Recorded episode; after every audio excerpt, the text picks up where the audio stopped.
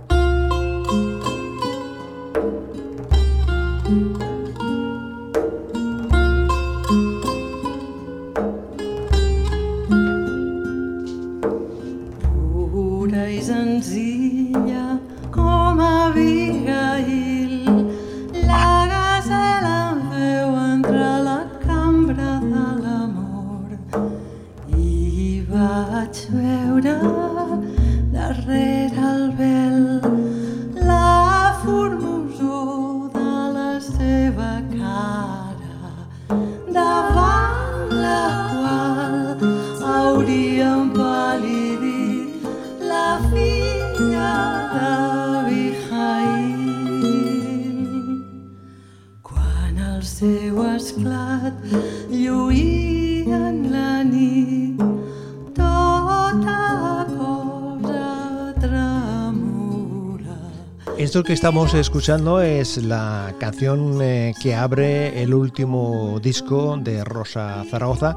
Estaba yo pensando mm, si el orden de las canciones, cuando uno las selecciona, los creadores, tiene su importancia. Imagino que sí. Se lo vamos a preguntar a la responsable precisamente de esto que estamos eh, escuchando en una parte no menos importante que es musical, musicalizar eh, eh, los poemas.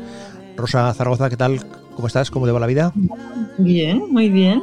Estaba yo pensando si el orden de las canciones eh, es determinante, claro, porque hasta hace unos años el orden de las canciones te la determinaba el creador. El disco, el CD, siempre podías pasar de la primera a la, segunda o la tercera canción. Ahora también, pero con las eh, plataformas eh, digitales las combinaciones son de, otro tipo. ¿Es importante el orden de las canciones en, una, en un álbum, Rosa? Yo creo que sí. O sea que, que llevan como un camino, ¿no? Empiezas con una y la que sigue, al menos la que va al lado, tiene que poder entrar muy bien a ese, ¿no? Por ejemplo, hay una canción muy triste de un hombre que va a morir porque es un judío y no se quiere convertir y es un chico de 24 años y escribe el día antes de morir un poema. Entonces, claro, es un poema tristísimo. No le voy a poner al lado la canción más alegre, que es um, la de la gazela, otra. Eh, le, voy a, le voy a poner una intermedia, ¿no? Que, que, que pueda, después de esa emoción que te ha quedado, darle un, camino bueno para, para, ir hacia otra cosa. Este pura y sencilla con Abigail es el nombre de la canción y es el nombre que le da al álbum que ha preparado Rosa Zaragoza, que por cierto estaba yo eh, eh, mirando en tus perfiles de redes sociales, que luego lo haremos también de cómo las redes sociales en el siglo XXI, cuando uno está recuperando eh, historias eh, del siglo XI o del siglo XV, cómo, cómo es esa convivencia. En Instagram, que es una, es una plata, es una red que utilizas más frecuentemente, ahí te defines como le canto a la humanización del nacimiento, a las mujeres salvajes y a las madres poderosas. Es que lo hice, este de Instagram lo hice antes de hacer este disco, Ajá. que estaba yo mucho más centrada en todo eso, ¿no? Ajá. Entonces, um, si, bueno, tuvieses, una... si, si, tuvieses que actualizar el mensaje ahora, sí, haría, lo tengo que, que ¿harías algún retoque? ¿Harías algún retoque? Sí, porque también hago otras cosas. Lo que pasa es que eso lo hice antes de la pandemia. Yo este disco lo pensé en la pandemia. Uh -huh. Entonces, uh, es verdad que quiero incluir, que también he hecho durante toda mi vida, uh, este trabajo más um, de búsqueda de raíces, de dar a conocer cosas hermosas que no sé por qué no se conocen y, eran nuestras. O sea, que eran judíos catalanes, que, que, hablaban en catalán, aunque después estos poemas estuvieron escritos en hebreo porque era, uh, ellos escribían en su lengua culta, que era el hebreo, pero cuando hablaban, hablaban en catalán. Entonces me los volví a leer en la pandemia y pensé, pues mira, aquí hay cosas que son bonitas y que me gustaría mm, cantar. Y después dio la gran casualidad de que me llegó a casa una oferta de la Generalitat de ayudar a músicas que tuvieran algo de aquí, ¿no? O sea, que, que, no fueran rock and roll, que fuera algo más... Genuino, más propio nuestro. Sí, entonces, bueno, pero no era para mí, era para una editora, entonces tuve que convencer a una editora para que hiciera esto, les gustó a Dismedi y nada, ahí nos embarcamos. Pero, no, pagaban todo, evidentemente, o sea, me ha costado dinero, pero bueno, también eh, me ayudó una persona, Josep Casals, por cariño hacia Jaume, que es a quien he dedicado el, disco, a Jaume Riera y Sans. Haciendo historia, eh, Rosa, claro, tu primer álbum lo datamos en 1986, que ya marcabas claramente el camino que tú has seguido, ¿eh? Cantanosas dels jueus catalans, es decir, tú desde el principio apuntas, eh, es decir, ¿qué te hace eh, dedicarte a esto de la, de la, música y más concretamente a nivel profesional en este campo tan específico, ¿no? De, de investigación, de recuperación, porque después toda tu trayectoria, ¿eh? tu, trayectoria artística, de, expresión, de recuperación, va en ese, en ese terreno, en esa... No, toda no, toda no. O sea, yo hice siempre lo que me dio la gana, quiere decir lo que mi alma me ha dicho, ahora quiero hacer esto, necesito hacer esto. Y entonces eh, sí que es verdad que empezó la cosa muy, muy etnológica, pero después se ha ido hacia el feminismo, hacia la maternidad, o sea, yo tengo varios discos en los que hablo ah, de, las mujeres y de cómo sentirse mujer y estar bien y no sentirse ahí machacada. Entonces, esto ha sido, o sea, hay mucha gente que me conoce por lo de los judíos, musulmanes y cristianos, y después hay otra gente que no sabe nada de eso y que solo me conoce por Sabemos parir, que es una canción que ayuda a parir, o por A la luz de la risa de las mujeres, que es un CD que habla de cómo puedes estar feliz dentro de un cuerpo de mujer que encima a lo mejor ni se ajusta para nada a nada de lo que hay que tener, ¿no?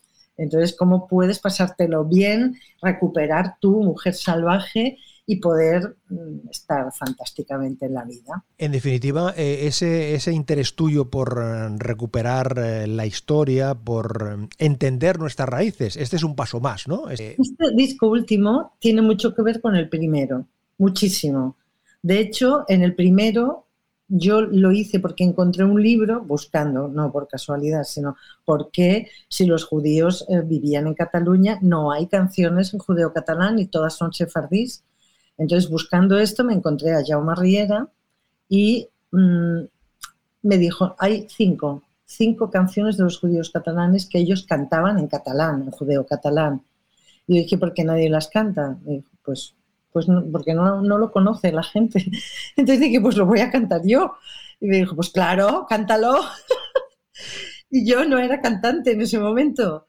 Era una persona a la que le gustaba cantar. Y a partir de ese empujón que él me dio, bueno, y también me fui a Israel y hablé con Camelia Sahar y Moshe Saúl, que eran eh, los que saben más de ladino o de judeo español. Y cuando les dije, pues hay estas canciones y a mí me gustaría, me dijeron, bueno, claro, claro, tú ponte, hazlo, hazlo.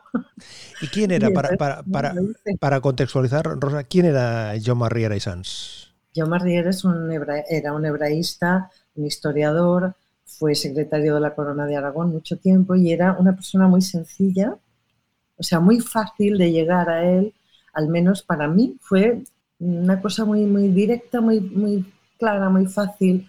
Y él fue el que me regaló este libro que se llama Cants, um, no, uh, Poemas hebraics de jueus catalans, segle XI al XV. Entonces, este, este libro yo lo tenía por ahí, él tradujo junto con a Eduard Faliu estas canciones que ellos habían escrito en hebreo al catalán y me lo leí en su momento, lo encontré demasiado religioso. Yo hago mucha diferencia entre la religión y la espiritualidad. Espiritualidad me parece básica, importante, saber que todos somos seres angélicos, una parte de nosotros o sagrados.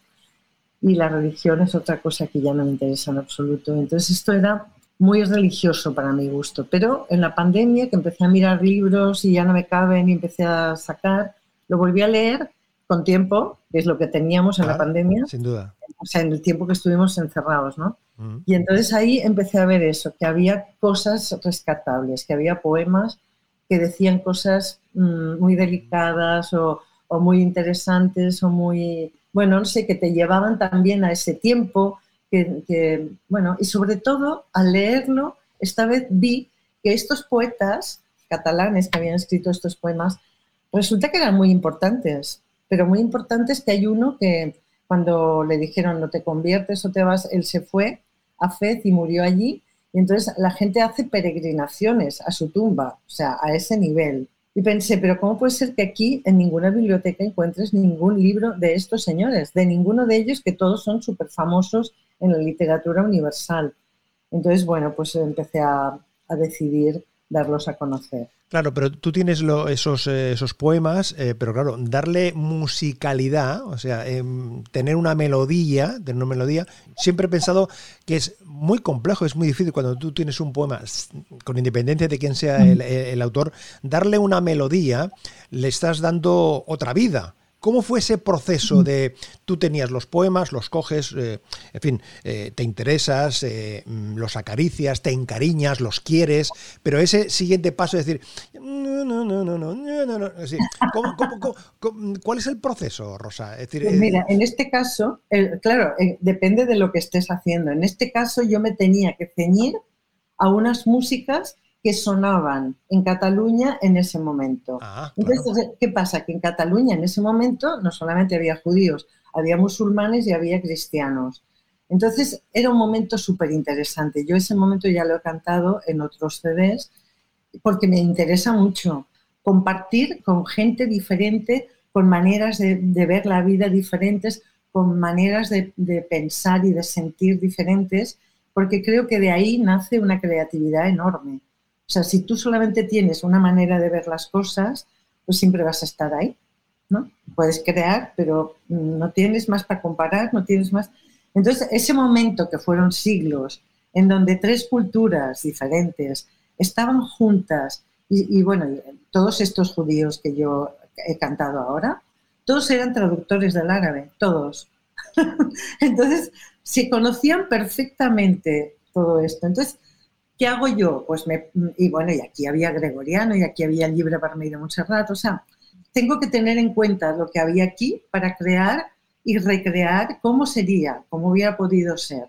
Yo no sé música, nunca estudié música, nunca estudié nada, pero canté toda mi vida muchísimo y escuché muchísima música. Entonces, uh, dentro de mi cabeza hay mucha música andalusí, mucha música sefardí, mucha música cristiana también, claro. Vivo aquí en esta cultura que ya al final solamente quedaron los cristianos, ¿no? Después de la, de la expulsión.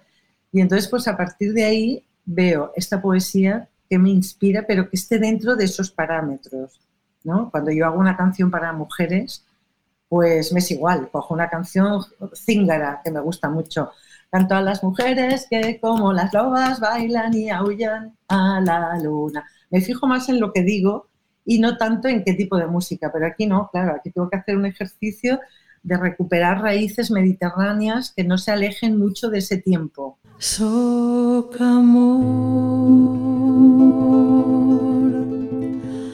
Goya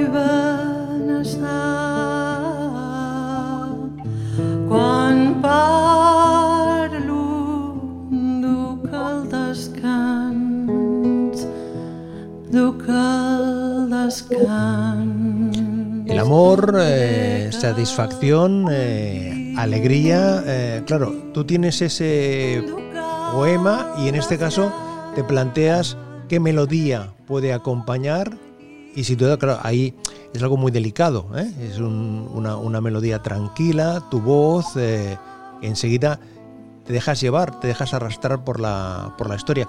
Por tu experiencia, al final, Rosa, cuando tienes un poema que ya tiene unos, unos siglos y le pones una melodía inspirándote en la música, en los instrumentos que sonaba en ese, en ese momento, ¿eres consciente del reto que te estás poniendo a, a ti misma porque estás creando sobre algo que ya, has- ya ha sido creado?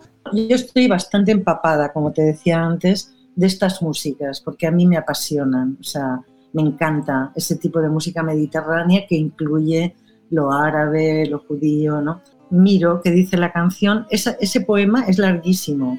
Yo he escogido las dos primeras estrofas, las demás ya no me interesaron tanto, pero entonces pensé, ¿cómo puedo hacer para que esas dos sean una canción? No, tres, perdón. Pues bueno, lo vamos a alargar voy a repetir como lo que dice, por eso me llamó la atención, ya se llama el poema Socamor. Entonces esto me parece interesantísimo, reconocer que somos amor. Entonces pensé, pues yo quiero que este poema lo cante todo el público, que es lo que pasa siempre en los conciertos. Hice un mantra de este, de este poema, del trozo de Socamor, hice un mantra, entonces lo, se repite muchísimas veces y entonces llega a ser una canción. O sea, Completa, Mm. una, una canción bastante, bastante extensa, quiere decir que es una canción de, vamos, Sí. de cinco minutos. eh, como repetimos muchas veces. Y, y entonces a mí me gusta cómo queda y ya pues con eso tengo bastante, pero bueno, después viene Edu, Eduard Iniesta, que es la persona que arregla todo lo que yo hago, que, lo- que pone arreglos y entonces le da el toque de magia. O sea, esta canción yo tal como se la canté, pues eh, era muy sencilla, ¿no? Yo le canto, no, te- no soy música, le canto por teléfono.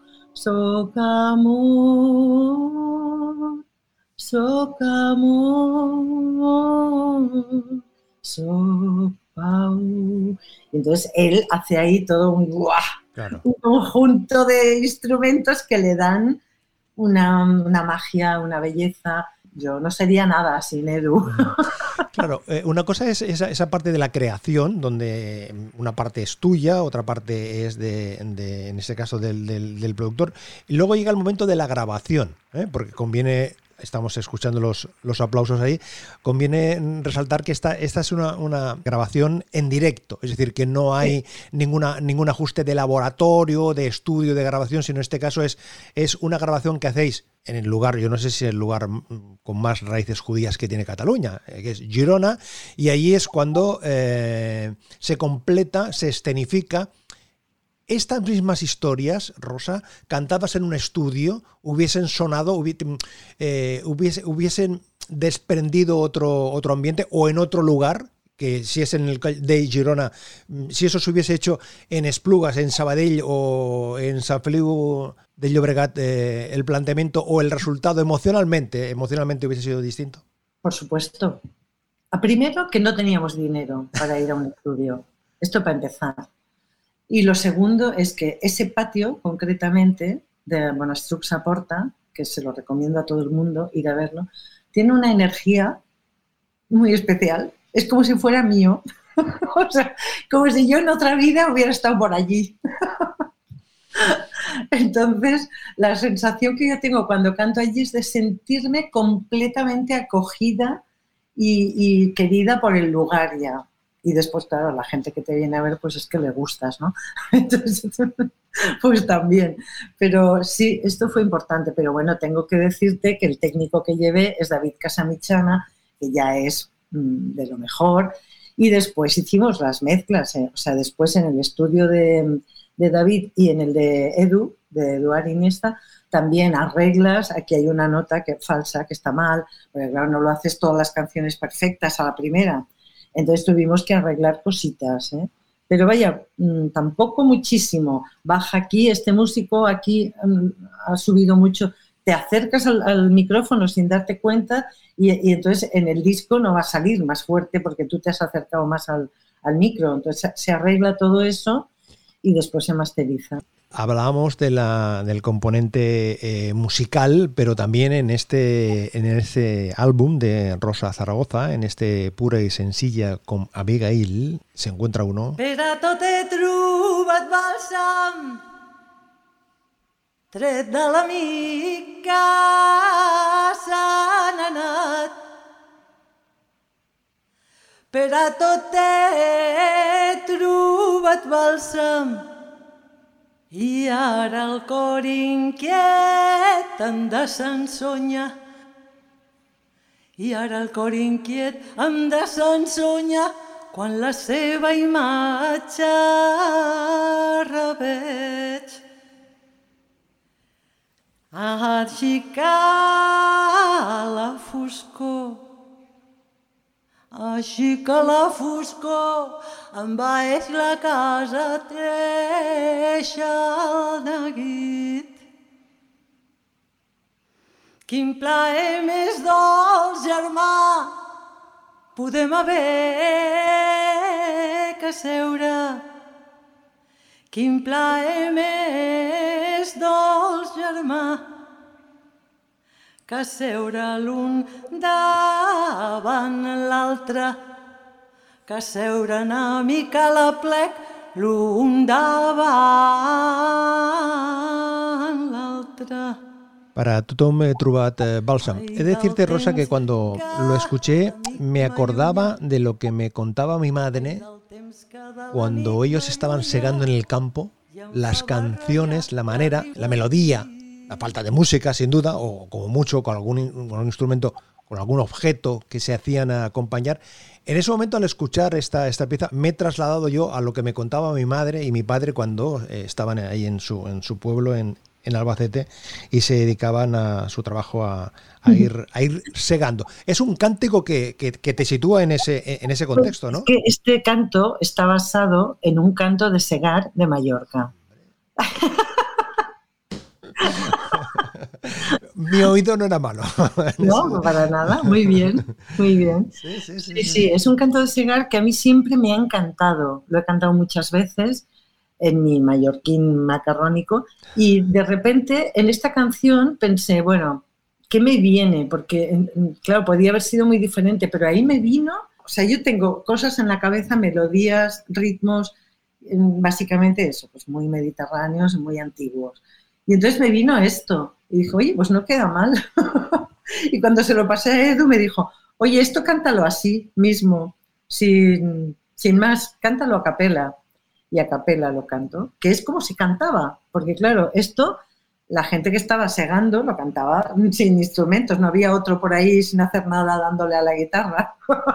Estaban todos segando. Hay, hay, hay mucho, hay mucho que recuperar, ¿no, Rosa? En, en- en ese sentido, Est- estos eh, cánticos populares, ya no te hablo de la época de los, de los judíos, sino incluso más reciente. ¿no? Se, nos, se nos ha escapado, se nos está escapando una parte de la, de la memoria más inmediata, ¿no? Me acordaba yo de otro, un, un hombre que se encargó de, de recuperar muchas piezas de este estilo, Joaquín Díaz, ¿no? Que era un hombre que, que estuvo husmeando mucho por la, por, especialmente por la zona de, de Castilla-León, Castilla-La Mancha, todas estas maneras de, de cantar. Joaquín Díaz fue mi primer inspirador. Ah, amiga mía. el primero de todos. O sea, yo cuando tenía 15 años se murió mi padre y a los 16 me fui de mi casa. Y me fui a parar a una comuna Hombre. macrobiótica, la época de comunas. Claro, claro. Entonces, eh, en esa comuna vivía Ángeles Arce y Ángeles Arce era una ceramista, eran, hacían cerámica. Eh, Dos eran maestros, ella hacía cerámica. Entonces, con ella yo me ponía a hacer también cosas, con- no, no chapucillas. Ajá, Y entonces ella siempre escuchaba a Joaquín Díaz, porque ella es de Burgos, claro. de claro, claro. Concretamente, y entonces conocía perfectamente y le gustaban mucho las canciones sefardíes que él había recolectado. Entonces, eso fue lo primero. Entonces yo me puse a, a aprenderlas todas, a buscar más, a investigar. Alguien salía de España. Ah, vas a París, por favor, búscame algún disco de música sefardí. ah, que te vas a Estados Unidos, uy, me vas a hacer un favor, vete a una tienda de discos a ver qué encuentras sefardí. Y así fui encontrando yo muchísimas canciones. Mm. Y ya no te digo, cuando fui a Israel, pues ahí Camelia y Moshe me abrieron sus archivos. Oye, ¿y, cómo ve una persona que, mm, que ha convivido en una comuna cuando era bien eh, joven, que tiene una carrera extensa, dilatada en el mundo de la música, que ha visto cómo la industria de la música ha ido evolucionando, ha ido mutando? La aparición de esas, esas nuevas plataformas que acercan, que es, más horizontal todo, estas plataformas, las redes eh, eh, sociales. ¿Cómo, es, ¿Cómo contemplas tú el que, por ejemplo, un contenido que habla de una historia que alguien creó en el siglo XI o en el siglo XV, eh, utilizas esta plataforma para darlo a conocer y que esta conversación que estamos teniendo aquí en Cataluña la puedan escuchar en Montevideo, o la pueden oír en Dublín o la puedan escuchar eh, en, en Viveros, en la provincia de Albacete. Pues me parece fantástico, me parece muy bien. Sí, eh, creo que es genial. Lo que pasa es que también he de decir que um, al final uh, los amos de, de, todo esto ¿no? son uh, youtubers y gente que igual la cultura no les interesa tanto, que no se han preocupado mucho de simplemente que dicen sus opiniones y miles de personas les siguen, ¿no? Y no son justamente gente que se preocupe mucho ni de la historia, tradiciones, ni de normalmente, ¿eh? o sea, pero claro, es ideal poder utilizar todo lo que haya para que la gente fácilmente, sin pagar mucho, pueda hacerse con una música uh, preciosa, pues sí, claro, eso es, eso es genial, la verdad. Oye, este es el álbum 16. ¿eh? Ah, vale, eh, 16. Eh, pura y sencilla eh, con Abigail. Claro, después de 16 álbumes, acabas sorprendiendo a tu entorno, es decir, la familia, los amigos, las personas que forman parte de, tu vida más, más directa, cuando te ven cocinando eh, un álbum nuevo, ya no les sorprendes, o mejor dicho, o su nivel de exigencia ya no es tanto, o sí, o te dejas llevar por, por las opiniones, eh, o, o, puede más el cariño, eh, la, cercanía, la, la proximidad no sé qué decirte. O sea, no, claro, ¿cómo lo distinguen? Si les está gustando o es que te quieren y te están diciendo, qué bonito, cómo me llega al corazón. Claro, lo que cuando quieres a alguien y le dices algo bonito, le llega más al corazón que si se lo dice a alguien que no conoce de nada. ¿no? En, pero eh, si la pregunta es, es, directamente a ti, tu grado de satisfacción eh, sobre este pura y sencilla como Abigail, eh, de 1 a 10 de satisfacción, personal y, y, artística, dices, bien, o, bueno, o, o a fuerza de, de, escucharlo, dices... Te voy a explicar que yo no soy una persona muy exigente. Mientras llegue un mensaje, llegue amorosamente, tenga la capacidad de conmover, ya tengo bastante. O sea, a mí cuando alguien me ha dicho, en esta canción estoy llorando todo el rato, pues bueno, ya, ya, ya tengo... o sea, yo lo que quiero es que la gente mm, sepa pues que hubo gente a la que aquí la, mataron y hacían cosas muy bonitas, escribían cosas muy bonitas. A mí me, da mucho placer recoger algo que es más desconocido y convertirlo en algo, llevarlo, que sea más público y que la gente tenga acceso, me da mucho placer.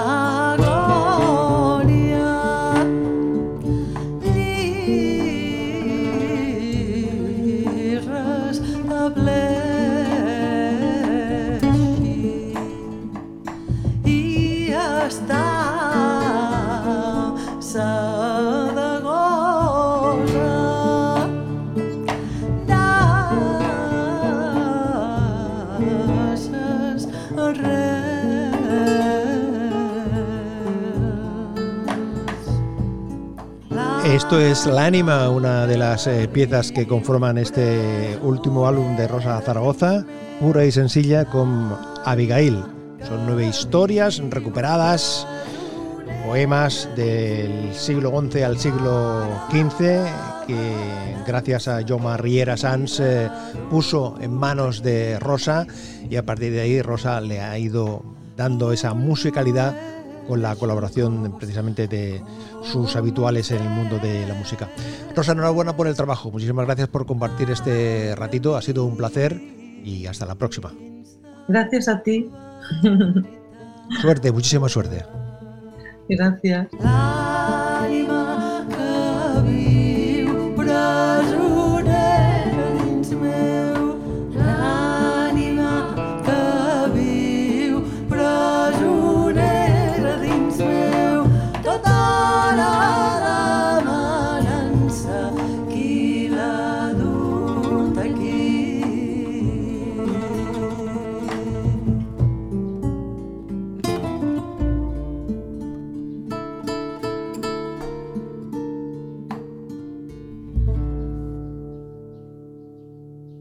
Trozos de vida, trozos de radio. Manolo Garrido, un placer acompañarte.